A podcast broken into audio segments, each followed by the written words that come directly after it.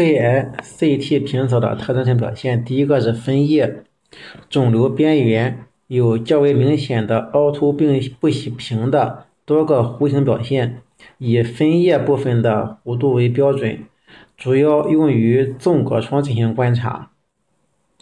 C 在 C 图像上，百分之八十三到九十四的周围性肺癌边缘呈分叶状。甚至形成较深的奇样切迹。此征虽然不是肺癌的绝对特异性征象，但是边缘呈分叶状的良性肺结节仅占少数。此种征象是肿瘤在各个方向上生长速度不均匀，或者受到气管、血管的阻挡所导致的。嗯，一个生长不均匀，接着气管、血管阻挡所致。毛刺是肿块边缘不同程度的棘状或者毛刺状的凸起，仅见于肿块与肺实质的交界面。肿块与肺实交界面，嗯，易用肺窗进行观察。粗毛刺呢，一般比较长，粗细不均，数目较少，可有扭曲。病理上，除了明显的显微结缔组织增生外，多可见到癌组织沿着支气管、沿着血管或小叶间的浸润生长。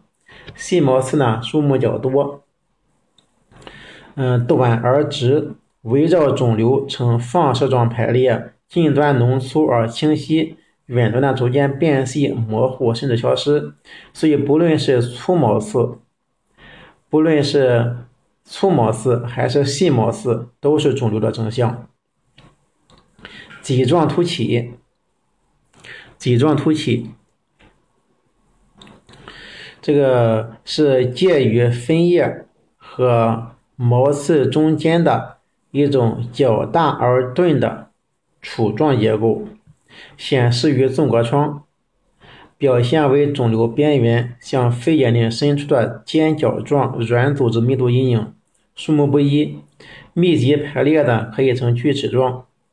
变换成肺窗，可见棘状突起向外延伸，就成了毛刺。可见棘状突起为毛刺的根基底，系肺泡间隔与肿瘤表面相重叠而成。它的意义和毛刺是相同的。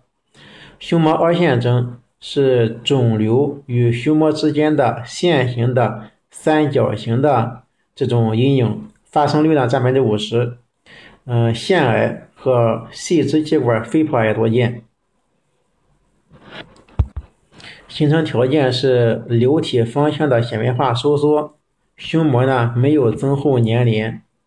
瘤内的纤维化是根本动力，流体与壁层胸膜间的距离是影响因素。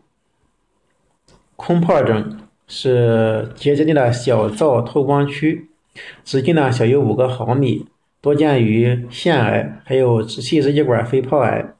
CT 检查的发生率约二十四到四十八个百分比。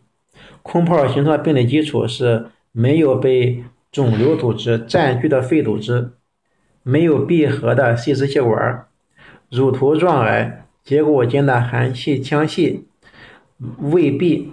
或溶解、破坏、扩大了这个肺泡腔。细支气管充血症，它呈细条状，直径呢约一个毫米的，是空气密度影，发生率是三十三趴。